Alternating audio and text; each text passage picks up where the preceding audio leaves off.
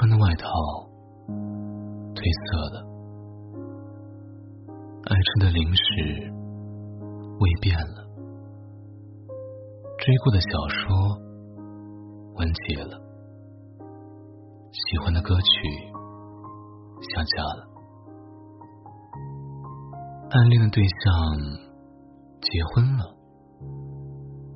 曾经的好友淡忘了。我们总在不断的失去，然后又在不断的回忆，直到某天才猛然发现，原来属于我们的时代正在逐渐远去。早上起床，发现今年的春天好像格外温暖。楼下晨练的大爷大妈早已脱掉了厚重的羽绒服，换上了轻便的薄外套。小区门口的柳树也开始悄悄发芽，一阵风吹过，偶尔还能闻到青草的芳香。日子似乎一天天在变好。但身边很多熟悉的人，却在悄无声息中逐渐离开了。地铁站门口那个卖烤红薯的大叔，不知道从哪年开始就没来了，取而代之的是一对卖水果的中年夫妻。公司楼下那家。经常和同事一起去吃的面馆，前两天竟然毫无征兆的关门倒闭了。今天路过时，只看到里面黑漆漆一片，就连每天来收垃圾的阿姨也换了新人，看起来有点拘谨含蓄。似乎还有点不适应，好像突然之间，那些我们早已习惯的陌生人，就这样凭空消失了。我甚至都没来得及跟他们再打一声招呼，说一句再见。而这样的告别。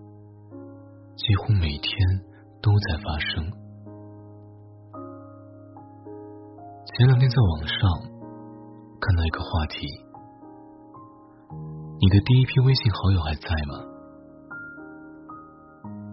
那一瞬间，我的脑海中竟然一片空白，一个好友的名字都没有，因为我早已忘了自己是什么时候。开始用的微信，也忘了是为什么用的微信，更加忘了当年加的第一批好友都有谁。只是依稀记得，那是高中的时候，突然某一天，大家就开始用微信了。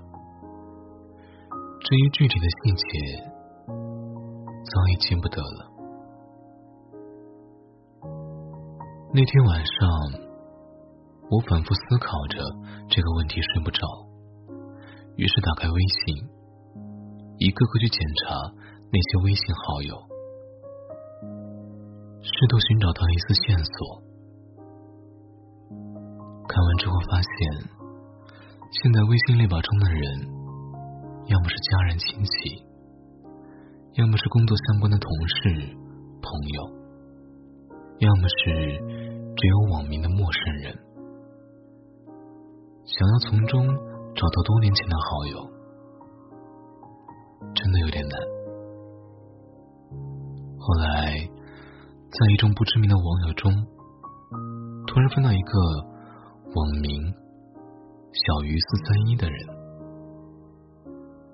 那一瞬间。我才反应过来，他就是我的高中同桌兼死党，而四三一是我当时专门备注的他的生日。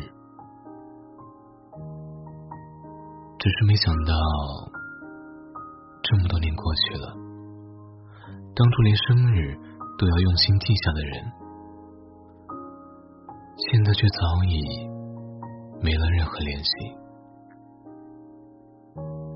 记得高中的时候，我俩玩的特别好，爱吃同样的零食，爱看同样的小说，甚至还喜欢同一个乐队。在大家争论周杰伦和林俊杰谁的歌更好听时，我们两个人在听五月天。他最喜欢知足，我最喜欢温柔。一下课，我们就拿着 M P 三，一人一个耳机，开始循环播放。如今，再听这两首歌。竟然感觉鼻子一酸。原来我们已经断联这么久了，是从什么时候开始，我们的友情就按下了暂停键呢？又是什么时候开始，我们彻底消失在了彼此的生活中呢？可能我们都不记得了吧？只是后来在听到五月天时，不经意间想起对方，想起曾经那段青涩美好的青春，然后想到现在渐行渐远的我们，